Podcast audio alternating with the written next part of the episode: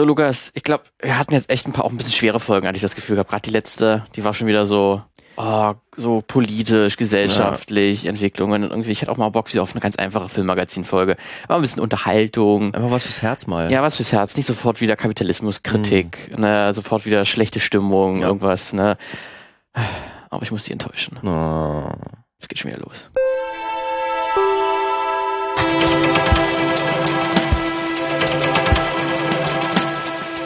Na gut, dann hast du ja schon mal einen Ton gesetzt für die ja, Folge. Ja, schön, habe ich richtig Bock jetzt, ja, muss ich sagen. Ja, dann mach doch mal, dann hau doch wieder mal raus. Ja, ich hau gerne mal. raus. Oh, ich, weiß, ich weiß, wie man die Zuhörer und Zuhörerinnen catcht. Kein Problem. Herzlich willkommen beim Filmmagazin. Hallo. Wir haben uns versammelt wieder mal, äh, um über Filme dies und das zu sprechen, um das große Ganze, um das, um die kleinen Details, um die unbekannten als auch bekannten Geschichten. Ja. Ähm, wir beschäftigen uns ja einmal in der Woche mit dem großen Thema Film. Ähm, manchmal ein bisschen allgemeiner, manchmal ein bisschen spezifischer, wie ich schon gesagt habe. Diese Woche soll es auch ein bisschen, ein bisschen gesellschaftlich ja, werden. Ja, ja, gesellschaftliche Themen stehen hier oft im Vordergrund, aber wir lassen uns auch nicht nehmen, um über was zu sprechen, was uns sehr bewegt, wenn wir was gesehen haben, wo wir sagen, Mensch, hier könnt ihr euch die vergangene Folge zum Beispiel anschauen. Da haben wir zwei Filme miteinander verglichen. Die ihr wahrscheinlich nicht kennt. Eine japanische Manga-Adaption, also ein Anime, ähm, der dann nochmal von, also nicht von Netflix, aber auf Netflix ähm, aus in Südkorea adaptiert wurde. Also mhm. ganz interessante Geschichte, also hört da gern rein. Ähm, heute aber hat der Martin äh, irgendwas anderes gesellschaftliches mm, schon wieder gebracht. Ähm, wir nehmen aber auch gerne eure Themenvorschläge entgegen. Das könnt ihr, äh, die könnt ihr einreichen, wenn ihr zum Beispiel uns schreibt via Mail, mail.filmmagazin.audio oder ihr kommt auf filmmagazin.audio und lasst einen Kommentar da. Oder ihr schaut mal auf Instagram rein, zum Beispiel ähm, beim Filmmagazin, da gibt's auch zu jeder Folge mal eine Ankündigung und dann so weiter und so fort. Dann schreibt da mal da drunter. Und eine kleine Filmquizze haben wir für euch auch immer vorbereitet. Da könnt ihr miträtseln. Ähm, also Instagram. Klickt euch da mal rein. Klickt euch da mal rein. Schaut euch da mal um, was wir da für euch vorbereitet haben. Aber Sehr jetzt, gut. Sehr gut. Aber jetzt lass uns loslegen. Oh, nee, Lukas, sag ich dir. Es war aber wieder so ein, so ein Moment, wo eine Sache, die ist mir schon länger aufgefallen. Mhm und die gesagt, na gut, dann beschäftige ich mich damit mal und dann ist wieder so ein, so ein Rabbit Hole. Mit, ja. jeder, mit jedem Ra Rabbit Hole äh, geht es mir ein bisschen schlechter. Ja. Ähm, aber jetzt müsst ihr, da müsst ihr mit dabei sein. da, muss ja jetzt, da müsst ihr jetzt durch. Da müsst ihr jetzt mit, mit durch. Es ist auch ein Thema, über das man, glaube ich, ganz gut diskutieren kann. Oder habt ihr vielleicht auch ein Stück weit eine andere Meinung oder eine komplett andere Meinung? Ähm, oder ihr habt einfach mal, weil das ist vielleicht auch ein Thema, das vielleicht auch schon in Diskussionen im Freundes- als auch im Familienkreis mal aufgekommen ist. Also so ging es auch mir, deswegen hat mich das Thema auch beschäftigt, weil es sowohl halt in Diskussionen aufkam, als auch häufiger in Filmen dargestellt ist. Ähm, deswegen wollte ich es auf jeden Fall auch mal jetzt mal angehen. Äh, und ich habe es getan. Und zwar, um jetzt erstmal, um das Thema reinzukommen, erstmal zu Beginn, müssen wir leider ein bisschen, bisschen in die Vergangenheit, möchte ich euch treiben ins Jahr 1798. Da beginnt mehr oder weniger meine Geschichte. Da gab es noch gar keine Filme. Da wussten die Leute noch nicht mal was mit Filmen anzufangen. Äh, wir sind genau spezifischer in England. Mhm. Ähm, und damals veröffentlicht ein Ökonom einen Aufsatz, äh, der unsere Welt, kann man sagen, bis heute prägt, der intellektuelle äh, Politikerinnen als auch Filmemacherinnen äh, bis heute wirklich beschäftigt. Ähm, zumindest in der, die stehen zumindest in gewisser Weise in seiner Tradition. Ähm, dieser, dieser Ökonom und auch seine anderen intellektuellen Kollegen äh, waren damals sehr von der französischen Revolution geprägt und wie brutal und systemverändernd diese war. Und er hatte große Angst, dass es regelmäßig zu solchen Revolutionen kommen könnte, die damit äh, Wohlstand, explizit seinen Wohlstand und die seiner Klasse zerstören können. Ähm, damals, zu diesem Zeitpunkt, äh, 1798, lebten ungefähr eine Milliarde Menschen auf der Erde. Und in den letzten Jahren, da gab es auch schon enorme Umwälzungen. Deswegen ist die Idee von, dass es noch eine französische Revolution auch in anderen Ländern geben könnte, gar nicht auch so äh, unwahrscheinlich. Also es gab die natürlich die, Industri die Industrialisierung, die hat gerade ihren ersten, und es steht noch im, im vollen Gange, hat gerade erst vor einigen Jahrzehnten begonnen ähm, in, in England und die sorgt halt dafür, dass die landwirtschaftlich geprägte Bevölkerung in die Städte zieht äh, und vor allen Dingen auch in den Fabriken dann arbeitet. Dadurch ist die allgemeine Lebensqualität, kann man sagen, zumindest in Teilen für äh, gestiegen. Ähm, auch gerade für die Landbevölkerung, äh, die jetzt halt in den Städten lebt, da ist natürlich nicht alles perfekt, aber insgesamt kann man schon beobachten, ist leicht die Lebensqualität gestiegen und mit einer gestiegenen Lebensqualität ging zumindest auch eine gestiegene Geburtenrate einher. Und in dieser Zeit ist halt auch die Weltbevölkerung sehr stark angestiegen und genau dieser Umstand hat meinem Ökonomen, über den ich äh, sprechen möchte, große Sorgen bereitet. Weil genau er hatte davor Angst, dass das äh, zu großen großen Problemen führen wird. Und der Name ist äh, Thomas Robert Malthus und er schreibt damals 1798 äh, sein Werk An Essay on the Principle of Population, also ein Essay zu den Prinzipien der Population. Und darin argumentiert äh, Malthus, äh, dass das Wachstum der menschlichen Bevölkerung weitaus größer sei als die Möglichkeit der Erde lebenswichtige Ressourcen zu produzieren, wie halt Nahrungsmittel zum Beispiel. Und im Prinzip, ähm, wenn ich das mit heutigen Begriffen äh, erkläre, dann die Bevölkerung wächst ja exponentiell. Das heißt, am Anfang gibt es 10 Leute, dann gibt es 100 Leute, irgendwann mhm. 1000 Leute. Also es ist ähm, eine Verdopplung, eine Verdreifachung. Haben wir, über haben wir über Corona gelernt. Genau, da wisst ihr wahrscheinlich, was ja. das Wort exponentiell, wenn ihr keiner in, äh, nicht mehr aus der Schule wisst oder aus den äh, Mathematikerinnen seid. Äh, das bedeutet exponentiell. Und die Nahrungsproduktion, sagte Malthus, die wächst aber nur linear. Also dann 1, 2, 3, 4, 5, 6 mhm. quasi. Und damit ähm, ist quasi die Menschheit Menschheit dem Untergang geweiht. Ähm, und er, Malthus hat nicht nur gesagt, dass wir haben hier ein Problem, die Bevölkerung wächst zu so schnell, er sagt auch, dass es bei einer, einer ganz bestimmten Bevölkerungsgruppe ist das anzutreffen, dieser starke Bevölkerung. Die Armen. Die Armen, ja, exakt. Mhm. Äh, weil die weniger Moral hätten als die reiche Bevölkerungsgruppe, die natürlich auch künstlerisch tätig ist, die das Land regiert. Ja. Ne? Deswegen, das, da muss ja, das ist irgendein Unterschied zwischen den Armen und den Reichen. Und der hat das mit der Moral erklärt. Und vor allen Dingen halt auch, dass die sich einfach, ohne drüber nachzudenken, und das, das, das schadet ihnen ja auch selbst, wenn sie noch ein Kind bekommen, äh, vermehren die sich einfach. Ähm, und damit sei quasi die Bevölkerung einem frühzeitigen Tod geweiht. Äh, und wie durch kann man das Bevölkerungswachstum in Schach halten? Da sagt Nelfris ja, das ist, auch wenn es traurig ist und schlimm, aber im Prinzip äh, Tod, Krankheit, Elend, Verbrechen, äh, Pandemien sind auch super. Die sind halt auch ein Stück weit notwendig, um die Bevölkerung in, in Schach zu halten und Grenzen zu setzen. Äh, wenn wir das halt nicht machen und das quasi verhindern, dann sind wir auch mehr oder weniger dem Tod geweiht oder dem Untergang geweiht. Ähm, und Malthus äh, hat dann auch schon ein bisschen was vorgerechnet, mehr oder weniger, äh, dass wir dann 100 Jahre später ungefähr, zu seinem Zeitpunkt, wo das Essay veröffentlicht wird, also er wartet dann schon 1890, dass wir nicht mehr über genügend Nahrungsmittel verfügen, um 17, die Bevölkerung. 1790, oder? Nee, also 1790 veröffentlicht er sein Essay ja. oder 98, um genau zu sein. Ja. Und er erwartet 100 Jahre später, ah, ah, jetzt. Äh, rechnet mhm. er vor, da haben wir bereits diesen Kipppunkt erreicht, wo wir nicht mehr genügend Nahrungsmittel produzieren ja, können. Hat das funktioniert? Also ihr könnt ja mal kurz Geschichtsbuch aufschlagen. oder euch umgucken, uns gibt es immer noch. Wäre schon mal jetzt ein Punkt. Aber wir, es, obwohl wir allein jetzt an diesem Fakt schon feststellen, okay, da passt was nicht. Mhm. Also das stimmt ja irgendwie so nicht. Trotzdem muss man sagen, dass exakt 220 Jahre nach der Veröffentlichung seines Essays kommen die Worte, mehr oder weniger die Worte von, von Malthus, aus dem Mund eines lilafarbenen, sehr großen Aliens. Auf meinem Heimatplaneten waren wir glücklich. Obwohl du hungrig zu Bett musstest, nach Essensresten wühlen. Euer Planet stand am Rande des Zusammenbruchs. Ich war es, der das verhindert hat.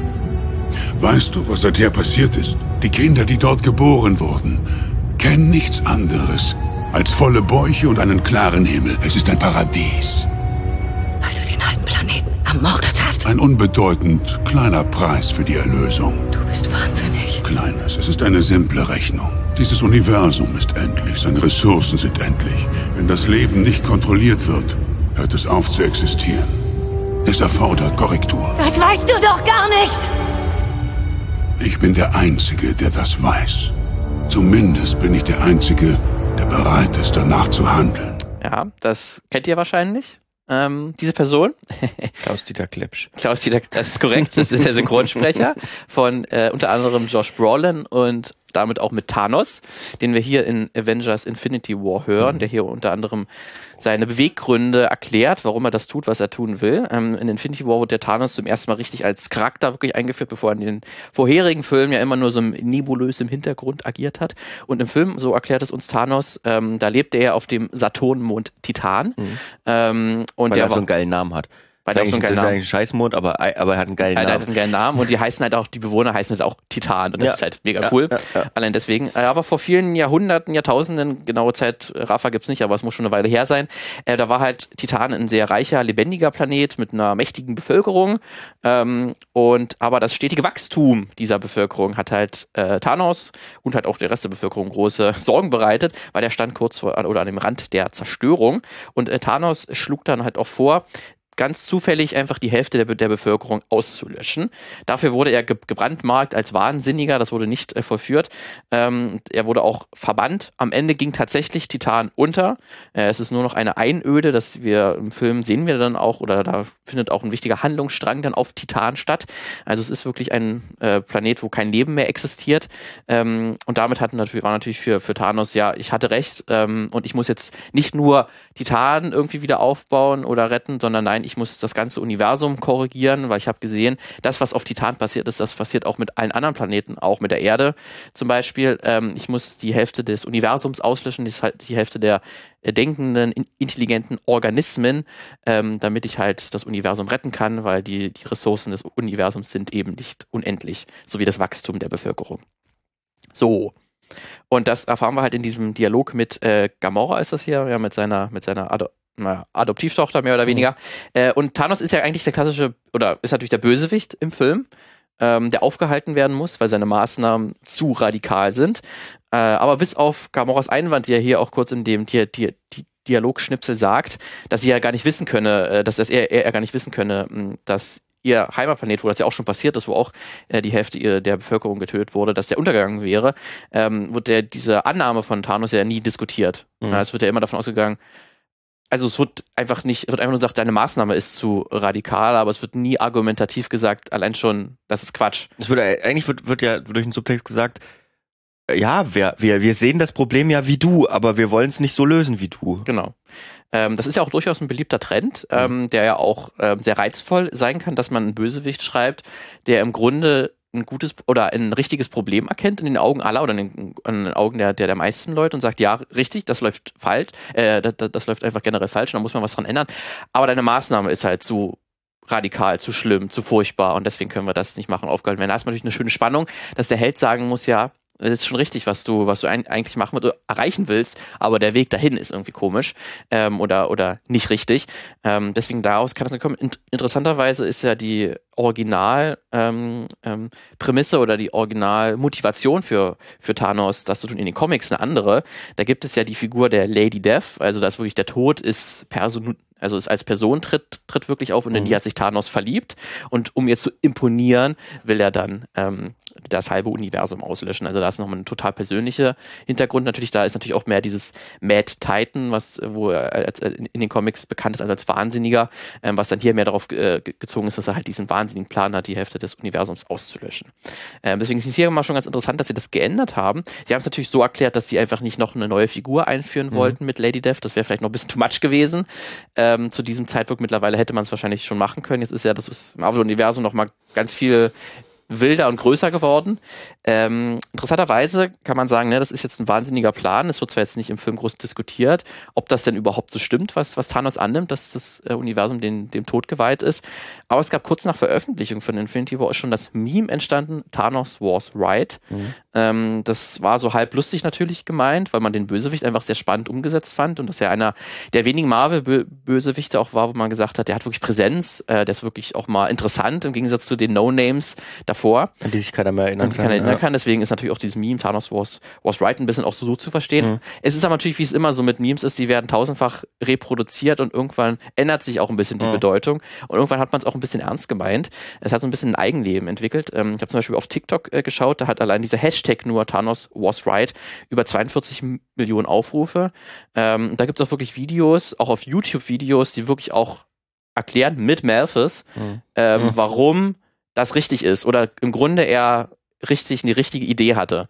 Ähm, und äh, das ist dann auch teilweise auch, ähm, auch so erklärt mit, naja, nach, nach der Pest ähm, in Europa, nach dem Schwarzen Tod, wurde das Leben für viele Europäer ja auch besser. Da gibt es auch so historische Untersuchungen, die durchaus da argumentieren, dass die Pest dann im Nachhinein in der Nachschau dafür gesorgt hat, dass das Leben in Europa besser wurde, weil es halt auch eine Art Überbevölkerung gab, zu viele Krankheiten, dass es den Arbeitskräften zu schlecht ging und dadurch, dass es weniger Arbeitskräfte gab, wurden die besser behandelt, die, die da waren. Und genauso wird jetzt auch argumentiert, dass Thanos da die richtige Idee hatte. Es war gut, sich einfach irgendwas in der Geschichte rauszupicken und zu sagen, das ist ja genau so. Ist genau so. Mhm.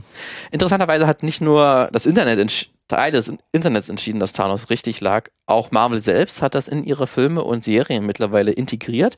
Also in der ersten Folge von Hawkeye, der Serie, wo es dann um Hawkeye geht, mhm. ähm, da guckt Clint, äh, so ist irgendwie auf der Toilette und sieht dann an einem Spülbecken, ist dann so mit Graffiti quasi aufgeschrieben, Thanos was mhm. right. Und in der späteren Folge hat er so eine Tasse, aus der er Kaffee trinkt und da steht auf der Tasse Thanos was right drauf. Mhm. Ähm, und es gibt ja mittlerweile auch in, in einer anderen äh, Serie, die ähm, Winter Soldier und Falcon Serie, da gibt es halt auch eine Gruppierung von Terroristen, die auch sagen, die zwar nicht sagen, Thanos war, war richtig, aber zumindest ähm, hat das, sehen die, dass, dass, dass der Erde besser ging nach mhm. der, nach, nachdem äh, die Hälfte der Menschheit ausgelöscht wurde. Ähm, und die sagen, da, wir müssen da vielleicht irgendwie zurückkehren. Und zumindest diese Gerechtigkeit, die wir dort erfahren haben, die muss irgendwie zurückkehren. Äh, in Eternals gibt es nochmal einen anderen Plotpoint, der auch nochmal unterstützt, dass Thanos mehr oder weniger richtig gelegen hat. Ähm, falls ihr den Film jetzt nicht gesehen habt, kurzer Spoiler dafür, aber der Film ist nicht so gut, also nee. ist vielleicht auch nicht so wichtig. Und äh, ja, aber zumindest kurzer Hinweis, wenn ihr Eternals noch nicht gesehen habt, werde ich jetzt kurz das Ende spoilern, weil das ist jetzt wichtig, um das zu verstehen. Weil in Eternals, da erfährt man, ähm, da gibt es die Celestials, das nochmal noch mal krassere Wesen als Thanos quasi, die auch Galaxien erschaffen können, die mit zu den mächtigsten Wesen auch im Marvel-Universum gehören. Ähm, die äh, wollen sich halt auch reproduzieren und damit ein neuer Celestial entstehen kann, absorbieren sie die Energie eines Planeten. Und halt vor mehreren Millionen Jahren hat ein Celestial eine Saat in die Erde gelegt, damit dort ein neuer Celestial entstehen kann. Und er kann halt dann am Ende erst geboren werden, wenn genügend Menschen auf dem Planeten leben. Und dadurch, dass Thanos für mehrere Jahre quasi die Hälfte der Menschheit ausgelöscht hat, hat er das auch, diesen Plan, dass ein neuer Celestial entsteht und die, Mensch, die komplette Menschheit ausgelöscht wird, ähm, quasi um mehrere Jahre verzögert. Ja. Ähm, ne? Und damit ist auch, eigentlich lag er sozusagen richtig, eigentlich hat er die Menschheit wirklich gerettet. Kann man zumindest so argumentieren. So, aber es ist nicht nur Thanos, äh, der hier in der Tradition von, von Malthus steht und so handeln möchte. Ähm, es gibt ja auch andere Filme, äh, die von Überbevölkerung handeln. Mhm. Ähm, vielleicht auch ein Film, der dir auch sofort vielleicht einfällt, ist Inferno. Mhm. Äh, nach dem Dan Brown Roman, da ist dann der äh, Bösewicht äh, gespielt von Ben Foster, ist ein Malthusianer, kann man dann so sagen. Also der Film beginnt auch mit einer Rede, in dem der Charakter von, von Ben, ben Foster das Schreckensszenario einführt, dass in 40 Jahren rund 32 Milliarden Menschen auf der Erde ums Überleben kämpfen werden. Ja. Ähm, und dass schon jetzt quasi jede aktuelle Katastrophe auf die Überbevölkerung und die Zerstörungswut des Menschen zurückzuführen ist. Ja. Ne, und nur eine neue Art der Pest ähm, oder sehr harte Geburtenkontrollen können uns quasi noch retten. Und dann in, in Inferno will dann auch der Bösewicht ähm, auch tatsächlich die Hälfte der Menschheit auslöschen mit, ja. mit einer Biowaffe. Allerdings in, in, in also ich habe jetzt, ich weiß nicht mehr, die Filmadaption habe ich nur einmal gesehen, die war wirklich schlecht.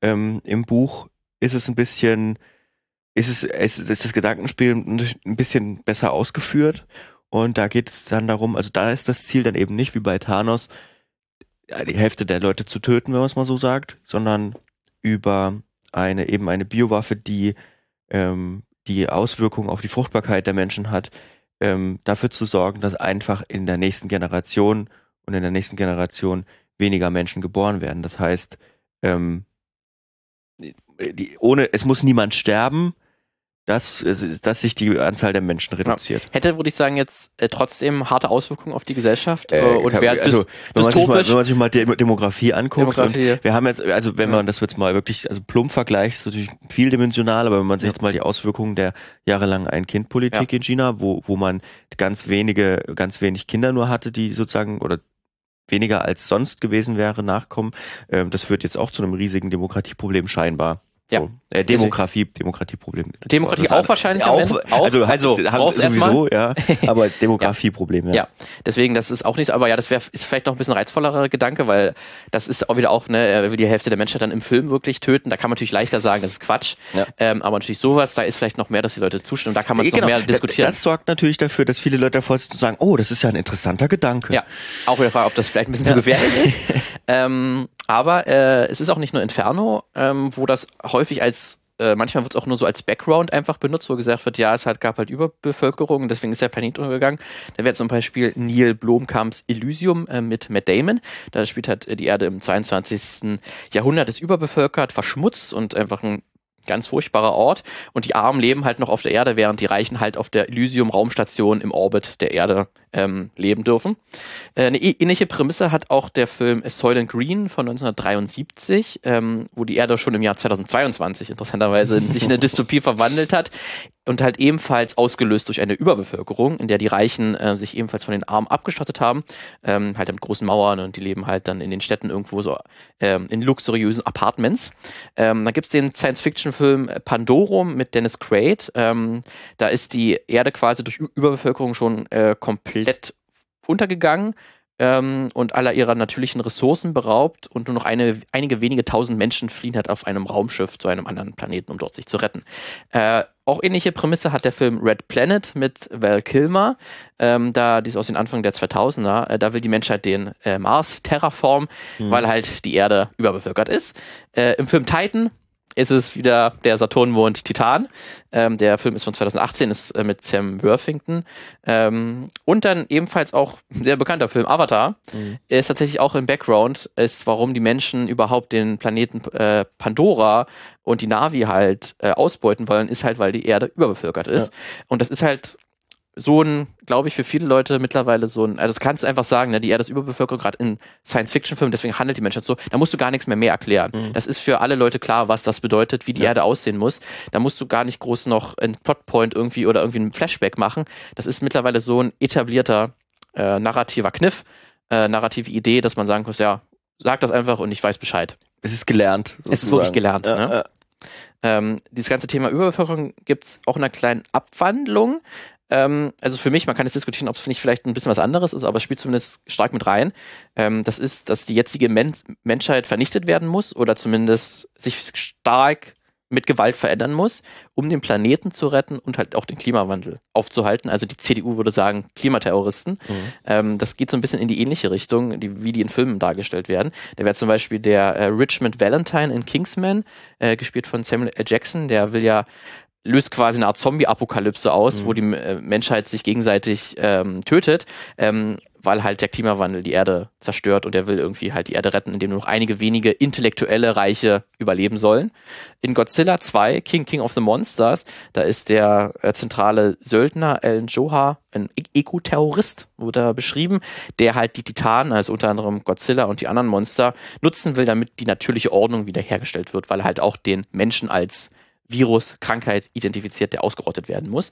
Oder The Happening, der äh, Shyamalan-Film äh, mit Mark Wahlberg. Da schlägt ja sozusagen die Natur selbst zurück, löst quasi einen Toxin aus, der Menschen tötet, ähm, dass die Selbstmord äh, äh, begehen, ähm, weil halt die Natur gemerkt hat, hier, wir werden ausgelöscht. Kann man quasi auch darauf sehen, dass hier quasi so als mhm. ein bisschen Abwartung von diesem Thema, dass quasi jetzt schon die jetzige Menschheit überbevölkert oder die Erde jetzt schon überbevölkert ist, mehr oder weniger, und der Mensch ist eine Krankheit, äh, der den Organismus Erde zerstört und nie nur die Vernichtung des Menschen kann die ist Erde. Ist ja nur altes äh, Narrativ, ne? Die Arche Noah ist ja im Prinzip auch keine andere Geschichte. So ein bisschen könnte man es auch mhm. ne, so erweitern, ja. Ja, es war ja, ich bin so biblisch dann nicht ganz so erfahren, da war es ja auch Strafe Gottes quasi, dass die Menschen sündenhaft sind. Und dafür musste dann die Erde untergehen und Noah. Eine Flut, ja. Die hat dann mit, mit, mit, mit einer Flut, ja. Mhm. Deswegen ist natürlich auch, ne, das ist natürlich auch große Tradi erzählerische Tradition ist natürlich auch eine reizvolle Idee, weil mhm. da ist natürlich so eine Extremsituation, da kann man spannende Filme mit, mit erzählen. Ähm, aber ich finde das ähm, mal ganz, also mich, mich stört das schon, oder mir ist immer mal wieder aufgefallen, wie sehr das halt eine gelernte Mechanismus ist. Ähm, und gerade man sieht ja auch, dass es häufig sind das die Bösewichte im Film, die mhm. dieser Denkweise verfallen sind. Da könnte man ja sagen, okay, die Leute wissen schon, dass das nicht richtig ist. Aber so häufig wie das vorkommt, glaube ich, ähm, und wie gesagt, ich habe auch gesagt, das ist mir auch schon in mehreren äh, mal in Diskussionen mit Freunden als auch mit in der Familie aufgefallen, dass dieser Punkt durchaus da ist. Ja, die Erde ist eben über oder mhm. wird. Was machen wir denn in 20, 30, 40 mhm. Jahren, wenn so und so viele Menschen auf, auf der Erde leben? Was machen wir denn dann? Das geht doch eigentlich gar nicht. Ähm, deswegen wollte ich mich damit mal näher auseinandersetzen. Und man sieht ja auch sowas wie bei äh, dem Hashtag Thanos was right, ähm, dass die Zuschauer und Zuschauende ja durchaus auch dem Bösewicht zustimmen können. Ja. Ne? Ähm, deswegen wollte ich mir das Ganze mal, mal anschauen. Ähm, was denn diese Ideen von Malthus, was, zu was sie alles geführt haben, weil da gibt es sehr, sehr viele Beispiele. Du hast ja auch schon die Ein-Kind-Politik bei China äh, in, oder in, in China angesprochen, die wäre auch ein sehr gutes Beispiel, was die Denkweise von Malthus zu was sie führen kann. Ähm, ich habe mich ein bisschen an ein anderes Land dann beschäftigt, dazu komme ich gleich noch. Äh, man kann aber allgemein sagen, dass das Essay von, von Malthus sehr einflussreich war ähm, also seine Überlegungen und die auch seines Freundes, äh, ebenfalls Ökonom, der auch den Ka Kapitalismus sehr stark geprägt hat, war David Ricardo. Und äh, Ricardo als auch Malthus, ähm, ihre Überlegungen haben direkt in England äh, dazu geführt, dass das Armenrecht geändert wurde und überdacht wurde und hat dazu geführt, dass in den 1830er Jahren eine neue Armengesetze erlassen wurde in England, die halt Arme noch schlechter gestellt haben, als sie eh schon waren. Also zu diesem Zeitpunkt. Weil sie sind ja selber schuld, dass sie arm sind. Genau, ne, sie haben weniger Moral. Ja. Das war halt damals die, die Denkweise. Äh, vor den 1830er Jahren, da bekamen Arme tatsächlich eine gewisse staatliche Unterstützung und auch soziale Hilfe. Ähm, die wurde ihnen komplett weggenommen. Äh, und sie wurden mehr oder weniger in sogenannte Arbeitshäuser gesperrt. Dort mussten sie arbeiten, mussten sie arbeiten, um sich ihren Lebenshalt zu verdienen. Ähm, und das war quasi die komplette Ausbeutung. Ähm, die halt, wo, wo die auch nichts bes- besitzen durften und komplett ihre Arbeitskraft einfach dem Staat unterstellt wurde. Ähm, wenn ihr jetzt an Ol Ol Oliver Twist denken müsst und Charles Dickinson, dann ist das genau dieses Arbeitshaus. Genau, das war auch die Inspiration für Charles Dickens. Ähm, und auch Malthus Gedanken beeinflussten auch spätere Intellektuelle als auch äh, Philosophen, die irgendwie über politische und ökonomische Macht verfügen.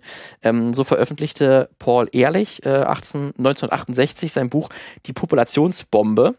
Ähm, darin sagt er unter anderem, dass Indien bis 1980 seine Bevölkerung nicht mehr annähern kann weil schlicht so viele Menschen dort leben. Ähm, kann man jetzt auch einfach Realitätscheck kurz machen, wenn ihr nach Indien schaut. Das Land existiert noch, ähm, hat nicht, ist nicht eingetreten. Ein anderer bekannter äh, Ist das der Paul Ehrlich? Ja. Mit dem Der. Paul-Ehrlich-Institut? Ja. Okay. Ja. Mhm. Ein anderer bekannter Vertreter äh, war der Ökologe Garrett Harding, ähm, der sich auch explizit äh, in der Tradition von Malthus gesehen hat und sich auch so bezeichnet hat ähm, und auch seine Gedanken äh, weiterentwickelt hat. Ähm, der hat zum Beispiel auch mehrere Bücher und Essays geschrieben, unter anderem Lifeboat äh, Ethic, The Case Against Helping the Poor, also die ähm, also da macht das Lebensboot-Ethiken, den, den Fall, um, um sich gegen den, die Hilfen von Armen auszusprechen. Mhm. Und äh, The Tragedy of the Unmanaged Commons, also die Tragödie von ähm, Gütern äh, oder von, von, von weltlichen Gütern. Ähm, und darin argumentiert halt Harding unter anderem, dass der reiche Westen ärmeren Nationen nicht helfen könne, weil ansonsten alle untergehen. Also gerade in Lifeboat Effect, da erklärt er das so, ne, macht er das Gedankenexperiment auf, ähm, ja, der Westen ist halt ein Boot, Mhm. Platz für, Ja, 60, klar. für 60 Leute. Da befinden sich gerade 50 Leute obendrauf und drumherum sind die armen Nationen, die alle sagen, hey, wir wollen auf, auf euer Boot, auf euer Boot. Und was machen wir, wenn, wenn wir alle jetzt alle 300 Leute, die da rumschwimmen, auf unser Boot holen? Dann geht das Boot unter. Ja. Ne? Mensch, Oh, kommt einem irgendwie bekannt vor. Ja, Mhm. also äh, gerade ähm, Harding, ähm, Zwerge stecken, Surprise, voller Armenhass, Rassismus äh, und sonst alle schlimmen Formen. Äh, war, glaube ich, ein sehr, sehr schlimmer Mensch. Ich habe kurz mich auch drin reingelesen, dann wurde es mir auch immer schlechter. Deswegen habe ich es dann auch gelassen. Aber er wird auch mittlerweile auch eingeordnet als auch Na Nationalist, als ähm, äh, der auch sehr äh, hat sehr gut an, in, das, in die Denkweise der Nazis reingepasst. Ähm, deswegen das. Ähm, aber wie gesagt, der war auch zu diesem Zeitpunkt, wo er gelebt hat, auch in den ähm, ab den 40er Jahren oder 30er Jahren äh, war er dann tätig, auch sehr einflussreich. Ähm, es hat auch direkt ganz konsequente Handlungen gehabt, also zum Beispiel die Hungersnot in Bengalen von 1943. Äh, Bengalen war damals ein Verwaltungsgebiet äh, von Großbritannien in Indien. Damals war halt Indien noch nicht eigenständig. Äh, ei- eigenständig. Und bei dieser Hungersnot sind äh, schätzungsweise 800.000 bis 3,8 3,8 Millionen Menschen gestorben. Ähm, und da haben halt die Überlegungen auch von Malthus auch eine Rolle gespielt, weil damals hat auch Großbritannien argumentiert, dass Bengalen mehr oder weniger selbst schuld ist, dass die Bevölkerung hungert, weil zu, weil zu viele Menschen dort leben äh, und sie halt nichts gegen die Hungersnot tun könnten. Es hatte noch viele, viele andere Gründe. Ne? Damals hat auch Zweiter Weltkrieg gerade ge Mhm. geherrscht. Da war es natürlich auch schwieriger äh, für Großbritannien ähm, Ressourcen äh, nach Bengalen zu bringen. Geil, aber die Leute aus den Gebieten zu holen, um sich ums fürs Königreich Das ging dann kämpfen wieder, zu lassen, das ging dann wieder. Genau. Na gut. Genau. Ja. Es haben dann auch spätere Untersuchungen haben auch gezeigt, dass eigentlich auch gar keine Nahrungsknappheit in Bengalen geherrscht hat, sondern die Verteilung des Essens war Mhm. das Problem ja, und nicht das Vorkommen auch des das Essens. kommt einem irgendwie bekannt vor. Ja, das wird auch im weiteren Verlauf meiner Ausführung auch noch häufig auch eine Rolle spielen. Ähm, später, Indien ist sowieso, also das ist das Land, mit dem ich auch ein bisschen näher befestigt habe, weil das eine ganz faszinierende Geschichte mit dem ganzen Thema hat. Ähm, später war es die USA, ähm, die halt in den 50er und 60er Jahren gerade gefürchtet hat, dass Indien kollabieren könnte. Ich habe ja gesagt, dieses Paul Ehrlich hat halt unter anderem dieses, ähm, dieses Buch veröffentlicht, wo er halt erwartet hat, dass Indien in ein paar Jahrzehnten schon ko kollabieren würde. Und der Gedanke der USA war halt scheiße, hier kann was passieren und das würde Indien als Handelspartner ausschalten. Hm. Ähm, als halt auch um dort Arbeitskräfte äh, herzubekommen, als auch, dass Indien sich dem Ko- Kommunismus zuwenden könnte. Mhm. Das war auch ein großer Punkt natürlich. ähm, und damals gab es unter anderem eine Lobbygruppe, die hat unter anderem ähm, aus Unternehmen wie Rockefeller, Shell und Ford bestanden. Die haben halt ähm, sehr großen Einfluss oder haben eine große Kampagne auch gezogen, die halt Einfluss auf die Regierung ausführen wollten, damit Indien zu einer stärkeren Popul- Populationskontrolle getrieben werden kann. Diese Taktik hat auch funktioniert.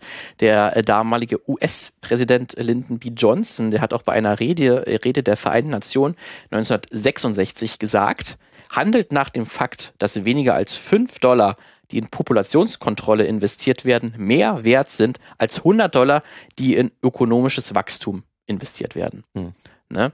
Also, so kurz zusammengefasst, ne, dass das quasi, wenn man äh, das Land dazu treiben kann, Populationskontrolle äh, zu betreiben, dann ist das wirklich mehr wert, als wenn es quasi äh, ökonomisch aufsteigen würde. Mhm. Ja, weil das würde ja nur zu mehr Population führen. Weil ja gerade dann die Armen sich noch mehr vermehren können.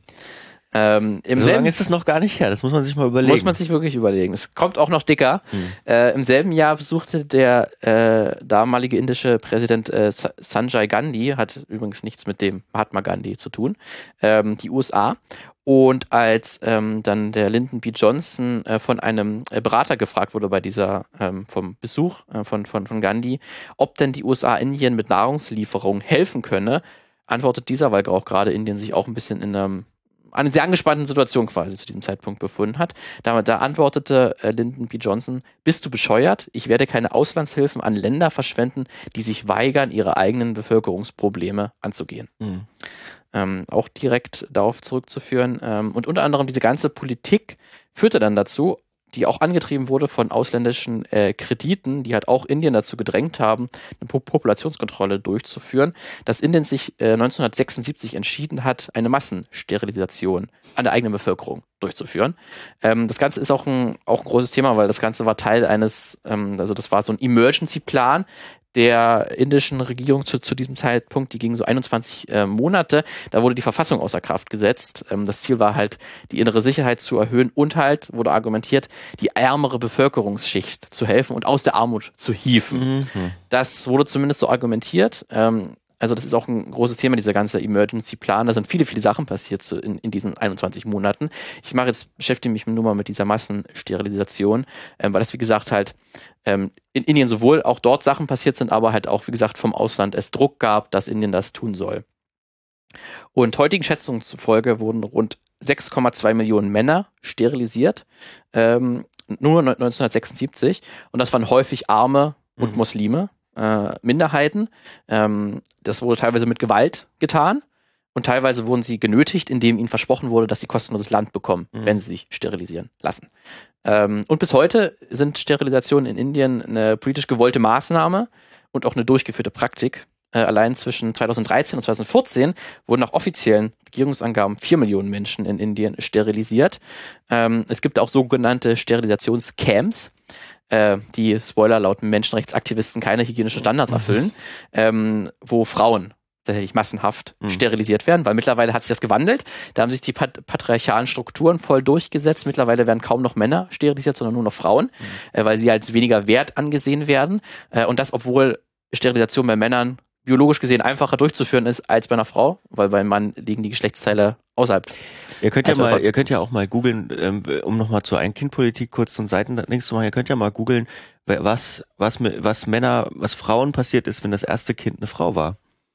In China. Exakt, exakt. ne? Ähm, also das sieht man an vielen Punkten immer wieder, dass dann Ja. ja. Ähm, zudem starben natürlich auch Menschen bei diesen Sterilisationen, weil da, wie gesagt, äh, keine hygienischen Maßnahmen herrschen und das alles so, äh, ja, die Arm, Ärmsten der Ärmen hier werden ausgenutzt. Also allein zwischen 2009 und 2012 ähm, hat die, äh, schreibt der BBC, äh, sind über 700 bekannte Todesfälle. Ne? Es gibt Ja, da wahrscheinlich eine sehr, sehr große Dunkelziffer. Ähm, es sind äh, Frauen vor allen Dingen gestorben.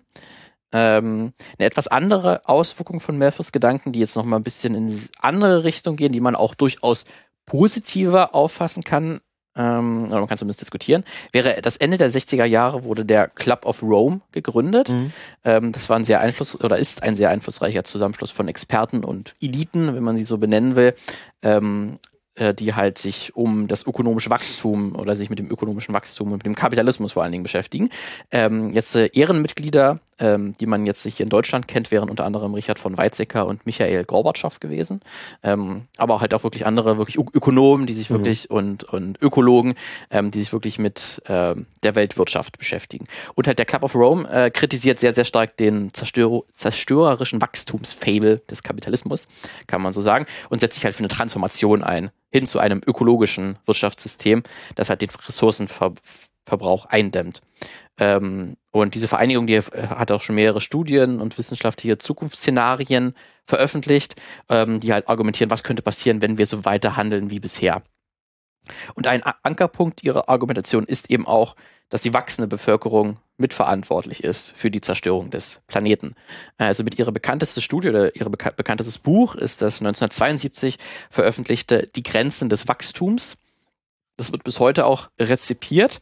Ähm, 2016 folgte da auch ein Update oder ein Nachfolger davon. Das ist ein Prozent ist genug, mit wenig Wachstum, soziale Ungleichheit, Arbeitslosigkeit und den Klimawandel bekämpfen.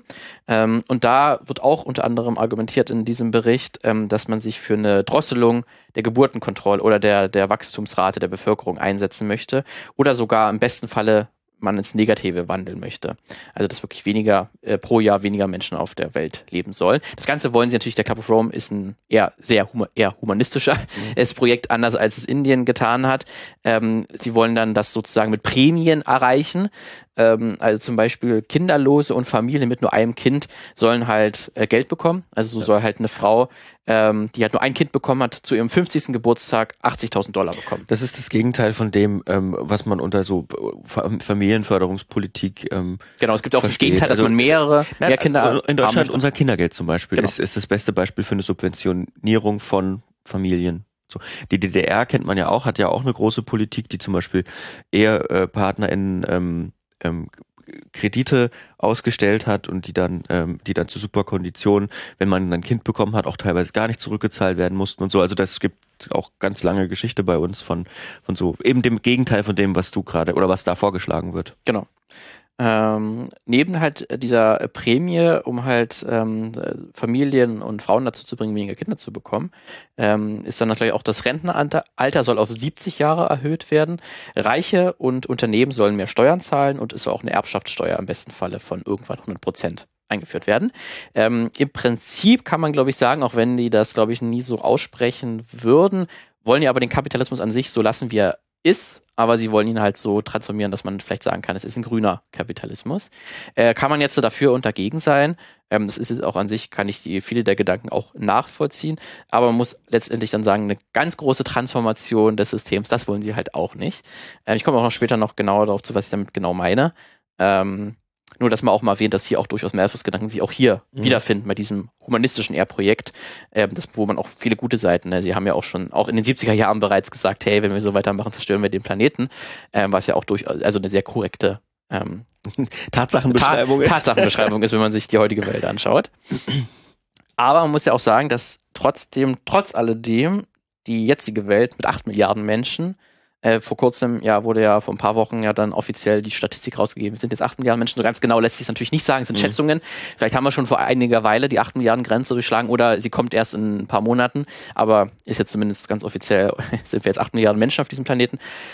Vom Kollaps stehen wir nicht. Und es gibt ja auch immer noch genug Nahrungsmittel. Und ich meine, es kommt darauf an, wie man Kollaps definiert, aber. Ist ja, wie ja, definiert. Aber, aber, ja. aber es wird jetzt nicht für einen Science-Fiction-Film reichen. Nee, leider, also leider nicht. Das jetzt nicht. Was heißt leider? Weil tatsächlich, ähm, ist ja das Interessante, ne, dass, dass dann Malthus ja explizit erwartet hat, dass schon 1890 ja. wir über keine Lebensmittel mehr verfügen, um die Bevölkerung zu ernähren. Ähm, tatsächlich hat damals schon Friedrich Engels äh, das sehr stark kritisiert, ähm, was Malthus geschrieben hat und er gesagt hat, dass er halt total vergisst, wie halt Menschen ähm, Technologien erfinden, einsetzen, um halt aus dem Mutter Erde mehr Ressourcen herauszubekommen. Den Erfindergeist hat er total außer Acht gelassen und halt auch die Möglichkeiten, wie man halt noch Nahrung produzieren kann. Und mehr oder weniger ist das auch das genau eingetroffen. Also zwischen 1960 und heute hat sich die Weltbevölkerung mehr als verdoppelt. In der gleichen Zeit hat sich die Essensproduktion aber verdreifacht. Ne, also das ist nicht das Problem. Dennoch muss man natürlich sagen, Millionen Menschen hungern. Hm. Ähm, also die kommt's ja, bei denen kommt es halt nicht an. Sind wir da wieder bei der Frage, gibt es genug Essen oder ist, die Verteilung einfach nicht? Das ist vielleicht das Problem. Also laut, äh, laut dem UN World Food Program erlitten im Jahr 2022 äh, rund 345 Millionen Menschen unter akutem Nahrungsmangel oder sind sehr stark davon bedroht. Hm. Äh, die Zahl stieg auch nochmal im Vergleich zu 2019 tatsächlich um mehr als 200 Millionen. Hier wird insbesondere die Pandemie und, und der Ukraine-Krieg als Grund angeführt, dass das so stark gestiegen ist. Ähm, das ist zum einen ein Problem. Im Westen, muss man sagen, haben wir auch ein großes Problem äh, mit der Nahrungs- Einnahme oder, oder wie oder zumindest wie und was wir essen, weil wir essen zu viel Fleisch und wir verschwenden auch viel zu viel. Wir Essen. schmeißen ein bisschen viel weg. Ja, ja also da könnt ihr euch irgendeine Doku über ja. Nahrungsmittelverschwendung, wie viel Tonnen allein in Deutschland pro Tag verloren gehen. Äh, das ist auch ein Problem, warum eigentlich diese Verdreifachung, Verdreifachung der Essensproduktion irgendwie nicht bei den bei einigen Menschen nicht ankommt. Ähm, und, ne, und es, ich habe auch eine Untersuchung gefunden, äh, die ist auch gar nicht so alt, ähm, die halt auch, ähm, also eine wissenschaftliche Untersuchung, äh, die zeigt, dass eine bloße Reorganisation äh, oder eine bloße Neugestaltung, ähm, wie, wie wir Essen verteilen äh, und am Ende auch ein bisschen produzieren, aber ohne jetzt neues Agrarland äh, zu bewirten und halt äh, Wälder zu, zu roden, sondern wirklich einfach nur quasi die Art und Weise, wie wir das Essen verteilen und am Ende ein bisschen produzieren. Allein das würde dazu führen, ähm, dass wir eine Weltbevölkerung locker ernähren könnten, die doppelt so groß ist wie jetzt. Ähm, das ist jetzt natürlich eine, ein Zukunftsszenario oder ein Gedankenexperiment, aber es gibt auch durchaus Argumente, dass man sagen kann, die Art und Weise, wie wir das Essen verteilen, ist ein Problem. Ja, also man muss ja auch, also man hat das ja auch, ich sag mal, ich habe ja vorhin gesagt, man, ich warne immer so ein bisschen davor, sich einzelne Punkte in der Geschichte rauszusuchen, zu sagen, das ist ja genauso. Ja. Auch da ist es der Fall, aber man könnte sich, man könnte ja auch mal überlegen, ihr habt das wahrscheinlich alle auch in der Schule gelernt, ähm, was, was war denn beim Umstieg von, von, von wirklich frühen ähm, Ackerbauformen zur zwei, drei Felderwirtschaft dann beispielsweise. Ähm, es hat einige Probleme gelöst und plötzlich war so viel Kapazität da. Ähm, also wir, wir, zu glauben, wir, wir wissen jetzt alles und zu ja. glauben, wir, ähm, wir, wir haben äh, alle Probleme schon gelöst und so, das ist halt falsch. Auf der anderen Seite, es gibt natürlich auch das Gegenteil, zu glauben, wir werden schon was erfinden, was ja. uns den Arsch rettet. Ja, ja. Und da sind wir wieder bei der Verteilung. Ähm, das ist auch wieder nur eine Ausrede, um Probleme nicht anzugehen. Genau, genau. Ist auch total multidimensional. Ich, ich selbst das ist ja nur ein ganz kleiner Ausschnitt von den Sachen, die ich alle mal angesprochen haben möchte. Aber ja, das ist ähm, abs absolut richtig. Ähm, das ist alles nicht so. Das, deswegen ist es auch so kompliziert, dieses Problem ja. anzugehen. Es ist nicht, es gibt keine einfache also Lösung. Deswegen das möchte ich so. den, den Film auch nur zum Teil das ankreiden, dass mhm. sie das nie nie mal hinterfragen, weil es ist natürlich ein mega komplexes Thema und es ist die Frage, kann das überhaupt ein Hollywood-Film überhaupt leisten? Ich würde sagen, man kann es wenigstens mal probieren ja. und ich glaube, es ist schon möglich.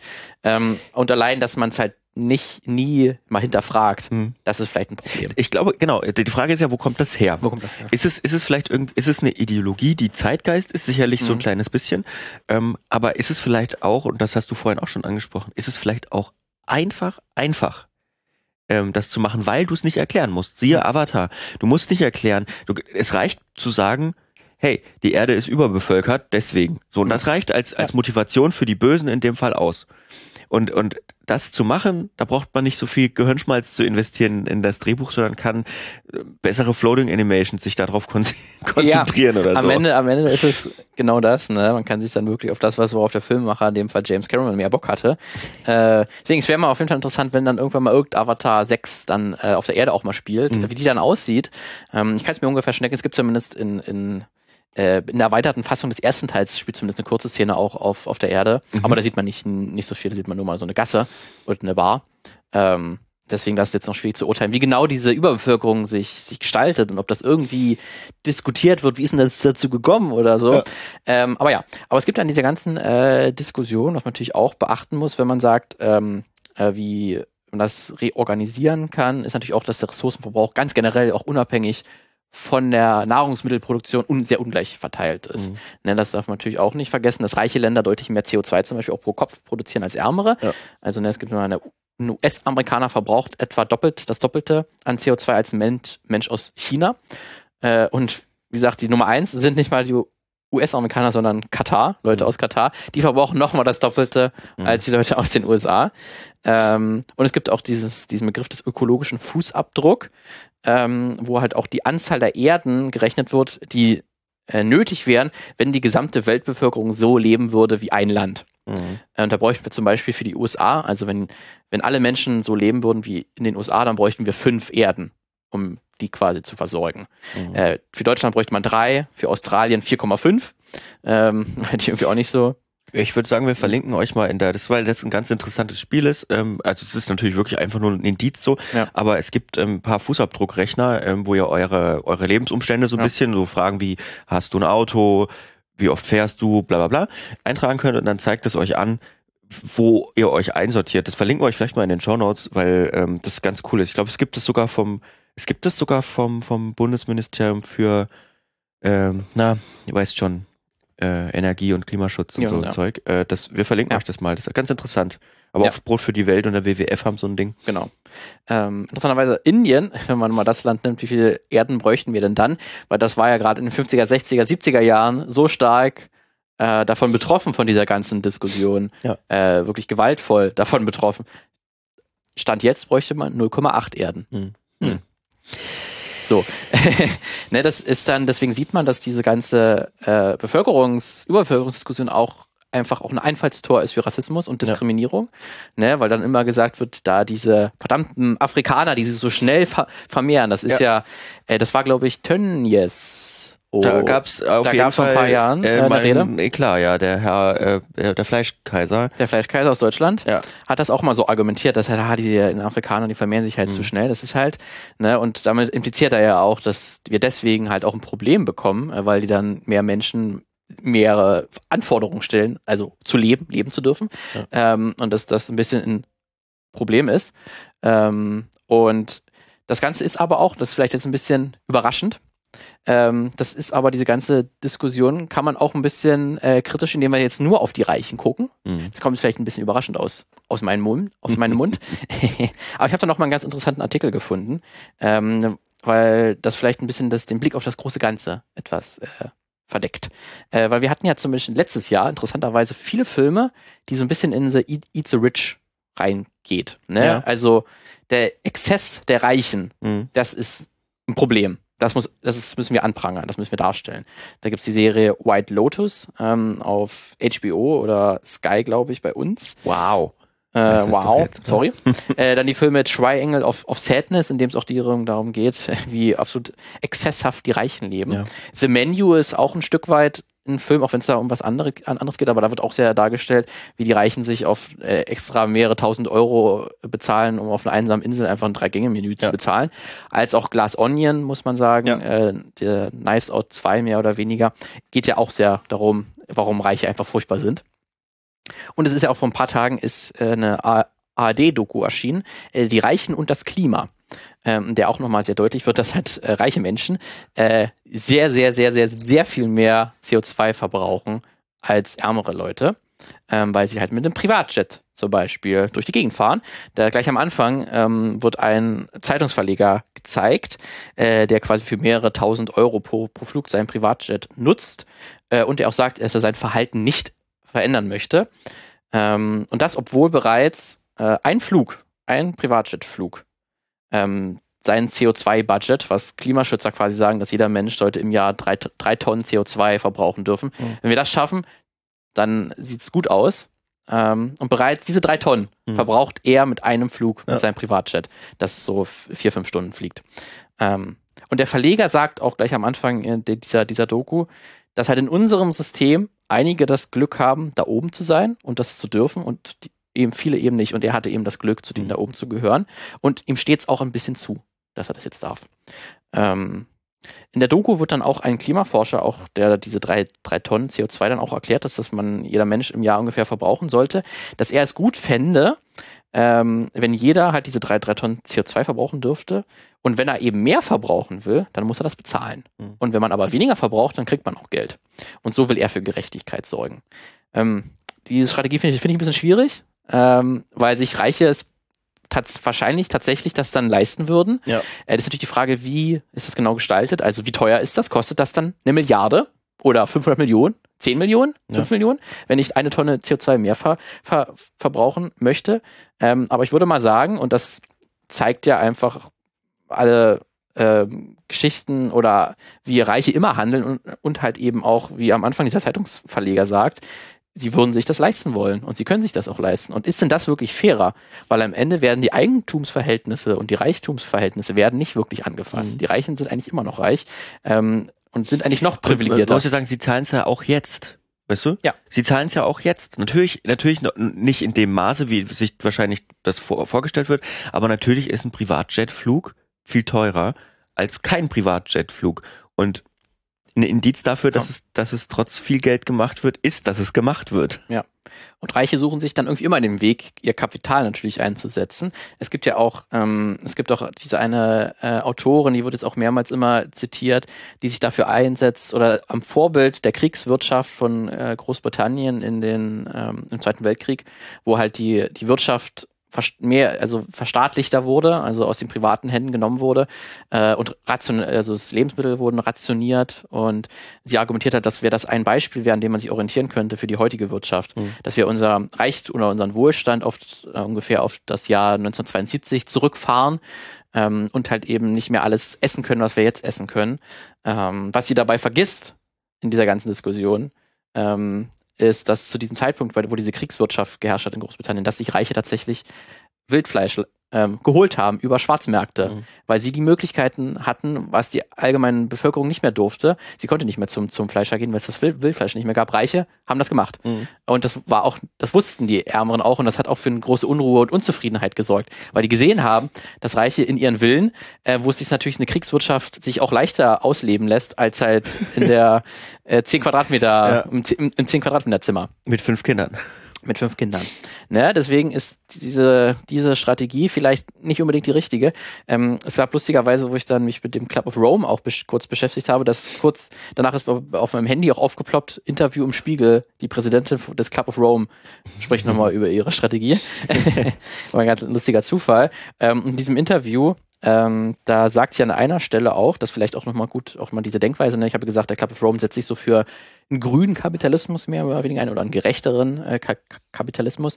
Sie sagt, ähm, also das ist äh, Sandrine Dixon de, Clève, spricht man sich, glaube ich, ungefähr aus. Ähm, Steuern sind eine Frage der Fairness. Es geht nicht darum, Vermögende anzuklagen, sondern um die Frage, wie wir es zulassen konnten, dass wenige Reiche auf dem Rücken so viele anderer leben. Das verstärkt das Machtgefälle und polarisiert. Stattdessen muss das eingesammelte Geld über Sozialfonds jenen zugutekommen, die es benötigen. Ähm, ist ja auch durchaus äh, ein Statement, wo ich ihr zustimmen kann, aber ist natürlich auch es ändert sich trotzdem nichts. Also es wird dann, es wirkt dann auch so ein bisschen, ein Reich nimmt man mal ein kleines bisschen, vielleicht ein mhm. kleines bisschen Geld weg und verteilt es dann ein bisschen. Aber Reiche sind ja auch nicht reich in dem Einkommen, was sie haben, sondern sie haben Eigentum, sie haben Vermögen. Das haben mhm. viele Leute gar nicht. Die haben gar, gar kein Vermögen. Die haben ihre, ihr monatliches Einkommen. Ähm, da, und da ist dann die Frage, ob das wirklich am Ende die Gerechtigkeit ist, die wir haben wollen. Mhm. Äh, und da hat halt eben, was mich noch ein bisschen auf den Gedanken gebracht hat, äh, der Geografieprofessor Matthew Huber hat auch für Jakobin mal einen Artikel geschrieben, ähm, wo er explizit ähm, wo im, im Zuge dieser, dass jetzt acht Milliarden Menschen auf dem Planeten leben, ähm, dass ja das Argument, dass halt die verschwenderischen Individuen, äh, also die Reichen, dass das diese Malthus-Ideologie nur auf den Kopf stellt. Ne? Malthus hat gesagt, die Armen sind unser Problem mhm. und wir sagen mhm. mittlerweile und, und, viele Filme sagen mittlerweile, ja, die Reichen sind das Problem. Mhm. Diese wenigen Reichen, die eben so exzessiv leben. Mhm. Ähm, und die müssen halt reduziert werden, wenn wir die vielleicht töten könnten. Wenn da Thanos mal mit dem Finger schnippen könnte und nur die Reichen töten würde, dann vielleicht wäre das ja eine Lösung. Ähm, ne? Weil man muss sagen, ich habe ja vorher gesagt, dass die Amerikaner, also wenn, wenn jeder so leben würde wie ein US-Amerikaner, bräuchten wir fünf Erden. Dass das ein bisschen auch den Blick verstellt, weil die Lebensweise der Amerikaner, das bedeutet gleichzeitig auch, dass Menschen zwei Jobs haben, um sich den Lebensunterhalt zu verdienen, dass sie vielleicht nicht sich drei Essen am Tag leisten können, dass sie auf der Straße leben mhm. müssen mhm. und dass, wenn sie sich das Bein brechen, auch auf der Straße landen, weil sie keine Krankenversicherung haben. Mhm. Ne, das ist ja auch nicht ein perfektes System, wie das funktioniert. Ja. Ähm, ne, deswegen ist dann das vielleicht auch sozusagen, dass die im absoluten Wohlstand leben, ist ja auch Quatsch. Die meisten Menschen leben in Amerika nicht im absoluten Wohlstand. Ja. Ähm, und ähm, halt Matthew Huber, der sagt in seinem Artikel, na, früher gab es Hungersnöte aufgrund von Ernteausfällen, also Mittelalter zum Beispiel, und heute im heutigen Kapitalismus fehlen Menschen einfach das Geld, Essen zu kaufen. Ähm, und das ist auch durchaus vielleicht so gewollt, dass es Arme gibt. Ähm, da wären wir jetzt bei Marx, der gesagt hat, ähm, dass es der Kapitalismus braucht quasi eine industrielle Reservearmee oder eine relative Überbevölkerung, damit er funktionieren kann. Weil Kapitalisten brauchen Arbeitskräfte, die er ausbeuten kann. Das meine ich jetzt nicht mal moralisch gesehen, sondern einfach äh, ein Arbeitgeber ni- äh, äh, nimmt sich die, äh, Ja. die Arbeitskraft des, des Arbeitnehmers an. Damit erzeugt er sein Kapital. Das ist ja eine ganz äh, gewöhnliche Arbeitsweise, ähm, wie, er, wie der Kapitalismus funktioniert. Und dadurch braucht er halt auch immer neue Arbeitskräfte, ähm, die er ausbeuten kann. Ähm, und gerade durch, dadurch, dass ein gewisser Teil der Bevölkerung in Armut und Elend lebt, ähm, kann er eben noch effizienter funktionieren, weil die sich besonders leicht ausbeuten lassen, als auch für die Mittelschicht ist es immer eine gute Erinnerung daran, was passieren könnte, wenn ihr nicht so arbeitet, wie ich das will. Wenn ihr seht, so könntet ihr auch enden. Also auch aus moralischer Sicht kann man das hier, oder quasi diese Abstiegsangst kann man dadurch erzeugen. Deswegen ist durchaus eine gewisse Art von Überbevölkerung, ist durchaus auch gewollt im Kapitalismus. Ähm, und deswegen ist der Exzess äh, von, von, ex, von extrem reichen Leuten ist keine Krankheit des Kapitalismus oder die haben den Ka- Kapitalismus irgendwie falsch verstanden oder richten ihn zugrunde, sondern das ist der Kapitalismus, weil das ist halt eben, äh, sie können sich eben wirklich erlauben, ähm, das zu tun. Und so sollen wir ja auch, äh, so sind wir auch irgendwie ja geprägt. Weil wenn du reich bist, dann hast es ja, haben sich ja einige, haben es ja auch irgendwie verdient. Sie haben irgendwie eine tolle Idee gehabt, sie haben Unternehmen aufgebaut, dann haben sie es ja irgendwie auch verdient, äh, zu, zu leben, dann können sie sich was, was leisten. Das ist ja auch das Schöne, das wird uns ja auch versprochen. Wenn du Geld verdient hast, dann kannst du auch das ausgeben. Ja, Das ist diese Aufstiegsideologie. Die, Aufstiegsideologie, ne? Ob das jetzt der American Dream ist oder irgendwas Ja. anderes, ist halt, ne?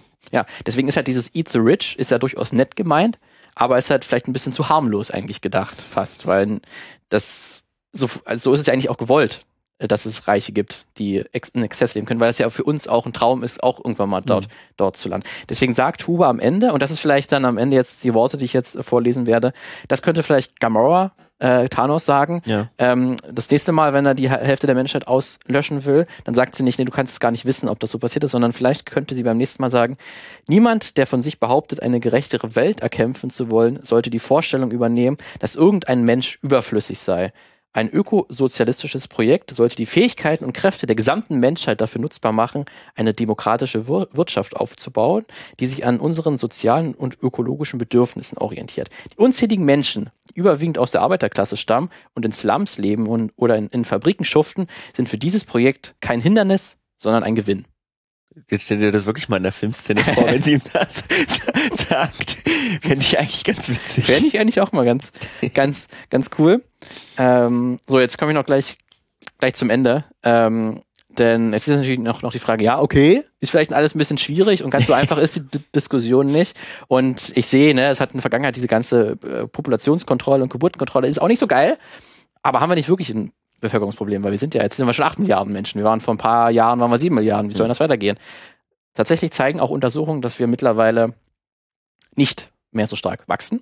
Also eine aktuelle Analyse der Vereinten Nationen, also genauer der Un- United Nations Pop Population Division, die zeigen, dass sich das Wachstum der Weltbevölkerung das erste Mal ohne Not verlangsamt hat. Also es gibt natürlich die Pandemie, hat natürlich auch einen Einfluss gehabt, Mhm. aber selbst die hat im Großen und Ganzen gar nicht so einen großen Einfluss.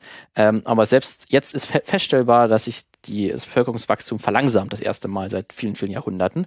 Und etwa 2059 rechnet man damit, dass wir 10 Milliarden Menschen er erreicht haben. Und ab 2083, da erwarten die Wissenschaftler oder halten es für sehr wahrscheinlich, dass die Weltbevölkerung sogar schrumpft. Also 10 Milliarden wird ungefähr so der Cap sein. Ab dann wird die Weltbevölkerung nicht mehr so stark wachsen. Vielleicht werden es auch 11, 12 Mil- Milliarden, aber dann wird ungefähr Schluss sein. Ähm, das sieht man jetzt auch schon, wir haben schon kurz über China gesprochen. Ähm, da war es tatsächlich so, dass 2022 das erste Mal nach 60 Jahren die Bevölkerung geschrumpft ist. Mhm. Ja, das erste Mal mehr Menschen gestorben sind, als äh, geboren sind. Das liegt nicht nur an der Ein-Kind-Politik, die wurde ja auch schon 2015 mittlerweile jetzt auch Ja. abgeschafft.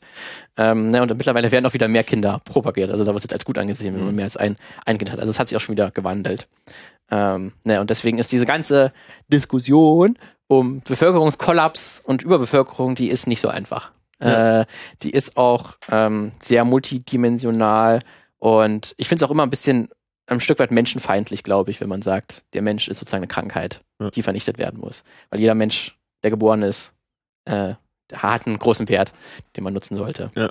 Ja, das bitte aber nicht als äh, Abtreibungsgegnerschaft missverstehen. Habe ich noch kurz aufgeschrieben, dass man das jetzt nicht als Pro-Life-Argument. Ich bin absolut pro-Choice. Don't äh, mistake me. Don't, don't mistake me, das wollte ich nur kurz erwähnt haben. Vielen Dank ähm, für die Bachelorarbeit, die du heute vorgelegt hast, lieber Martin. Gerne. Ihr könnt euch das gerne auch als Bachelorarbeit mal, das kann man noch so viel größer, ne? Man kann sich dann wirklich auch noch mit China beschäftigen. Ja, Da mach hab ich das mal. Aus, Mach das mal. ausgenommen. Ähm, also deswegen, und da, es gibt wahrscheinlich noch, auch noch mehr Filme, wo das vielleicht auch noch eine Rolle spielt. Ich habe ja ein paar erwähnt. Das ist spannend, weil du kannst natürlich, du kannst das natürlich in vielen, du kannst sowas in, du kannst sowas in Wirtschafts, äh, in einem wirtschaftlichen Studiengang erzählen, du kannst Ja. sowas natürlich auch in irgendwie der Soziologie machen, aber du kannst es eben auch in der Medienwissenschaft machen. Das, Ja. hängt, das, das hängt alles irgendwie zusammen und ähm, äh, hat alles sicherlich spannende Punkte, die man sich anschauen kann. Ja. Und jetzt Und jetzt? machen wir noch mal kurz News, würde ich mal sagen, danach. so zum zum zum Abschluss und dann könnt ihr mal in Ruhe drüber nachdenken. Dann könnt ihr Ähm. euch mal kurz hinsetzen, drüber nachdenken, wo steht ihr eigentlich? Ja. Weil es ist, glaube ich, wie gesagt, ich habe es ja auch schon mehrmals in Diskussionen äh, auch äh, gehört, dieses Argument, und in dem Zeitpunkt konnte ich auch ein Stück weit das immer nachvollziehen. Fand es immer ein bisschen komisch erstmal, aber ja, ich deswegen, ja, ich habe jetzt mich erstmal wirklich mal näher damit auseinandergesetzt, was es auch alles bedeutet. Und so was das halt diese Denkweise auch führen kann. Ja. Ähm, deswegen ist vielleicht nochmal Ich glaube, Äh, Impuls. ich glaube, ein guter Tipp, den, den ich so glaube gelernt zu haben in den letzten Jahren, ähm, ist, fallt nicht auf vermeintlich einfache Lösungsansätze rein, sondern selbst wenn sie von Bösewichte kommen, wo man, wo man Ja. sagen- kann, ja, das sind halt die Bösewichte, die sind ja doch irgendwo selbst, reizvoll. Selbst wenn sie von richtig guten Leuten kommen, Oder fallen nicht auf ganz einfache. Es gibt keine ganz, ganz einfache Lösung. So. Ja, also, also lasst euch nicht, lasst euch nicht Vereinnahmen. Ja, lasst euch nicht vereinnahmen für irgendwas, was, was vielleicht nicht, nicht ganz zu Ende gedacht ist. Ähm, und erzähl's auch nicht nach dem fünften Bier äh, überschwänglich. Das nervt. das nervt einfach. Das nervt. Ähm, ja, äh, eine Nachricht äh, gibt's. Ähm, äh, Alec Baldwin, wir hatten ja mal eine Folge gemacht, die könnt ihr auch gerne nachholen, äh, nachhören. Es gibt, äh, es gab, äh, gibt ja öfter mal Unfälle an Filmsets und ähm, wir hatten die Folge erzählt von dem, von dem ähm, Sohn von Bruce Lee, glaube ich, der Brandon Lee. äh, von Brandon Lee, der an einem Set gestorben ist, weil eine, eine vermeintlich nicht, äh, also eine, eine At- Waffenattrappe losging und ihn getötet hat. Ähnliches ist es dann letztes Jahr, also vergangenes Jahr passiert, ähm, dem, dem Schauspieler Alec Baldwin, der eine ähm, am Set eine vermeintliche ja, nicht geladene Waffe, die dann aber geladen war und äh, die, dann hat er die Kamerafrau erschossen. Ja. Aber es war ja trotzdem also eine Schreckschuss oder eine Attrappe. Also es ist natürlich trotzdem sowas, kann tödlich sein. Ja, Ähm, Also ist keine, keine richtig scharfe Ja. Waffe mit einer richtigen Patrone drin, aber selbst mit einer Schreckschusswaffe ähm, kann die tödlich enden, weil trotzdem natürlich was drin ist, was Ja, explodiert. na, na, na klar, auf jeden Fall. Ja. Und ähm, auf jeden Fall, das ist passiert und ähm, da, da gab es auch so ein paar, ähm, paar gerichtliche Auseinandersetzungen schon. Alec Baldwin beispielsweise hat Teile äh, der, der Crew verklagt, zum Beispiel die Waffenmeisterin, die, die am Set war. Ähm, dann dann äh, hat die Familie hatte auch äh, überlegt, ob sie also es gab, glaube ich, eine Zivilklage auch gegen Alec Baldwin, die haben sie dann aber fallen lassen, haben sich außergerichtlich geeinigt und äh, sagt auch die Familie von der Kamerafrau heute, es war einfach ein schlimmer Unfall. Nichtsdestotrotz hat jetzt, und das ist die Nachricht, ähm, hat jetzt die Staatsanwaltschaft will Anklage erheben wegen fahrlässiger Tötung gegen Alec Baldwin und die Waffenmeisterin. Ähm, das ist eigentlich das. Also es könnte natürlich, es gibt auch dafür eventuell eine Gefängnisstrafe, wenn es zu einer Verurteilung kommt.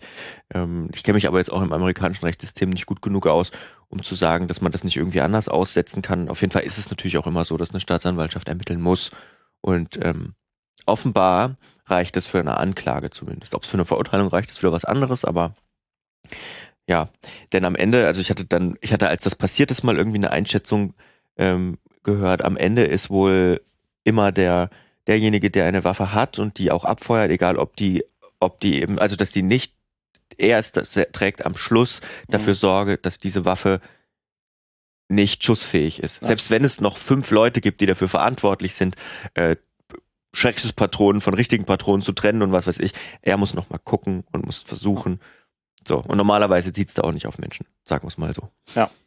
Aber ja, es ist natürlich auch ist wahrscheinlich ein sehr, sehr komplexer Fall. Äh, das wird wahrscheinlich auch der Gerichts Ja. äh, sehr spannend zu verfolgen sein, wie sich dann da am Ende entschieden wird. Weil es gibt natürlich explizit genau am Set solche Leute, die sich damit beschäftigen, dass diese Waffe sicher sein soll. Und die sagt, die Waffenmeisterin ist ja dann auch mit angeklagt, ist natürlich auch mit dafür verantwortlich. Aber ja, ob wie inwieweit dann Alec Baldwin natürlich auch selber ähm, da äh, wirklich Ja. äh, äh, ähm, Totschlag oder ist ja ähm, Fahrlässige Tötung. Fahr fahr fahrlässige Tötung dann betrieben hat, ne, muss dann Gerichte entscheiden. Da möchte ich Ja. jetzt aus unserer Perspektive sehr, sehr schwierig Zumal, zu beurteilen. zumal, wir, zumal wir das natürlich mit unter deutschem Recht überhaupt nicht. Ja, ich weiß gar nicht, wie das in Deutschland. Wäre da Alec Wolfen auch gedroht, also auch wahrscheinlich, dass er mit. Ich kann es Oder überhaupt das nicht, ich, ich kann was- es überhaupt nicht einschätzen. Das wäre mal, lass uns mal eine, eine Folge vielleicht dazu machen Mhm. und mit einer Juristin ähm, Ja. oder einem Juristen ja sprechen. Mir zumindest aus dem Kopf würde mir jetzt nicht in Deutschland einfallen, so ein Fall direkt. Es gibt wahrscheinlich auch bei deutschen Drehs, dass mal Unfälle passieren. Ja, aber, Ähm, aber ich glaube, Tod äh, ist- schusswaffenmäßig Schusswaffen. ist bei uns. Ist wahrscheinlich aber man muss sich die Frage stellen, das hatte dann ein Kollege, ich hatte letztens mit einem Kollegen gesprochen und das ist natürlich auch eine gute Frage. Warum muss es denn an einem Set überhaupt scharfe Waffen geben? Also Waffen mit scharfen Patronen Man kann ja so mittlerweile weiter? sagen, na, es gibt die CGI-Computertechnik ist mittlerweile so Nee, gut. aber nicht mal nur das. Das- Ich, natürlich sieht ein Schuss aus einer, auch aus einer Schreckschusswaffe, ähm, sieht natürlich besser aus, oft, vor allem wenn du weniger Geld Mhm. hast für das gute CGI, als äh, eine andere. Aber die Frage ist natürlich, warum, warum gibt es in diesem Umfeld überhaupt dann echte Patronen? Wa- Wo, gibt es, wofür brauchst du an einem Set echte Patronen? Selbst, selbst wenn du, und das war ja bei, das war ja bei dieser Brandon Lee-Geschichte damals auch irgendwie so, dass es so nachgemachte Patronen gibt mit einer kleineren Treibladung und die haben dann aber zu diesem Problem geführt. Also warum hast du, wenn du die sehen willst, nicht einfach wirklich Attrappen, in denen Ja. nichts drin ist? Ja. Warum muss denn da überhaupt eine Treibladung drin? Ja, es ist also, hm. also das ist auch wieder so eine Frage, kann man ein Set nicht sicher machen, indem man einfach sagt, es gibt hier gar nichts, was Menschen töten kann, sondern, ähm, also keine, Ja. sind wir wieder beim Hammer-Argument. Du kannst auch mit dem Hammer einen, einen Hammer einen Menschen töten, ja, aber äh, mit dem Hammer ist nicht aus Versehen sie, mal. ist nicht aus Versehen mal die Ja. Kamerafrau erschlagen. Ja. Also zumindest die Chance ist wesentlich geringer. ja, ja, ja. Okay, Auch das wollten wir euch nur mitteilen. multidimensionales Problem. Ja. Wenn nicht nur eine Sache Ja, schief ja, gela- gelaufen ist. Ja. Mehrere Sachen. In dem Fall glaube ich, ähm, wenn man sich das anguckt, was auch die, die, die, die Angehörigen sagen, äh, ein schlimmer Unfall, ähm, das muss alles aufgeklärt werden, logischerweise, aber ich glaube, es ist für niemanden, für niemanden, der damit zu tun hat, eine gute Situation. Nee, auf jeden Fall nicht. Also ich So. glaube auch keiner von denen. Also ich, gut, das müssen natürlich auch die Untersuchungen dann äh, feststellen, Ja. ob dann wirklich explizit etwas ganz schief gelaufen ist, wo wirklich Genau. ein Mensch gesagt hat, ja, ich weiß eigentlich, das ist jetzt übelst gefährlich, Ja. aber ich mach's trotzdem. Und Und, das ist, sagt, da ist naja, naja, aber das ist ja wieder so, dann bist du ja schon fast wieder im, im, im Totschlag drin. Ähm, Ja. Wenn es halt, es geht halt darum, äh, da, um die Fahrlässigkeit zu untersuchen. Und Genau. fahrlässig bedeutet ja auch, dass du sagst, dass du,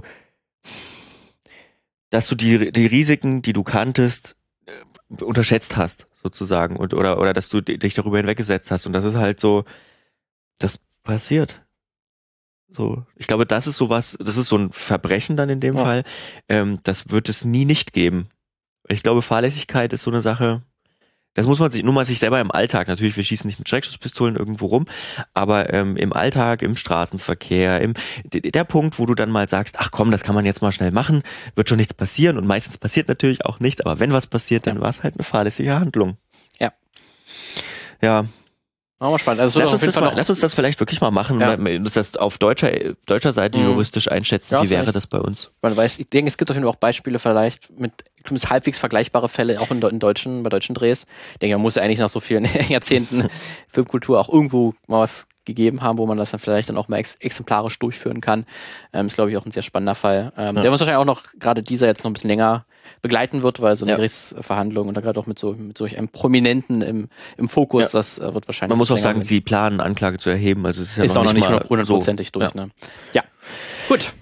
Dann sind wir durch für heute. Durch, ja. War eine lange Folge heute. Mhm. Ähm, aber ihr habt Spaß, das weiß ich. Ich hoffe ich doch. Schreibt uns äh, eure, eure Meinung dazu. Ja. Ähm, mail at filmmagazin.audio, auf filmmagazin.audio oder bei Instagram beim Filmmagazin. Mhm. Und ansonsten sind wir nächste Woche wieder da mit einer neuen Folge. Korrekt. Bis Macht's gut. Ciao, ciao. Tschüss.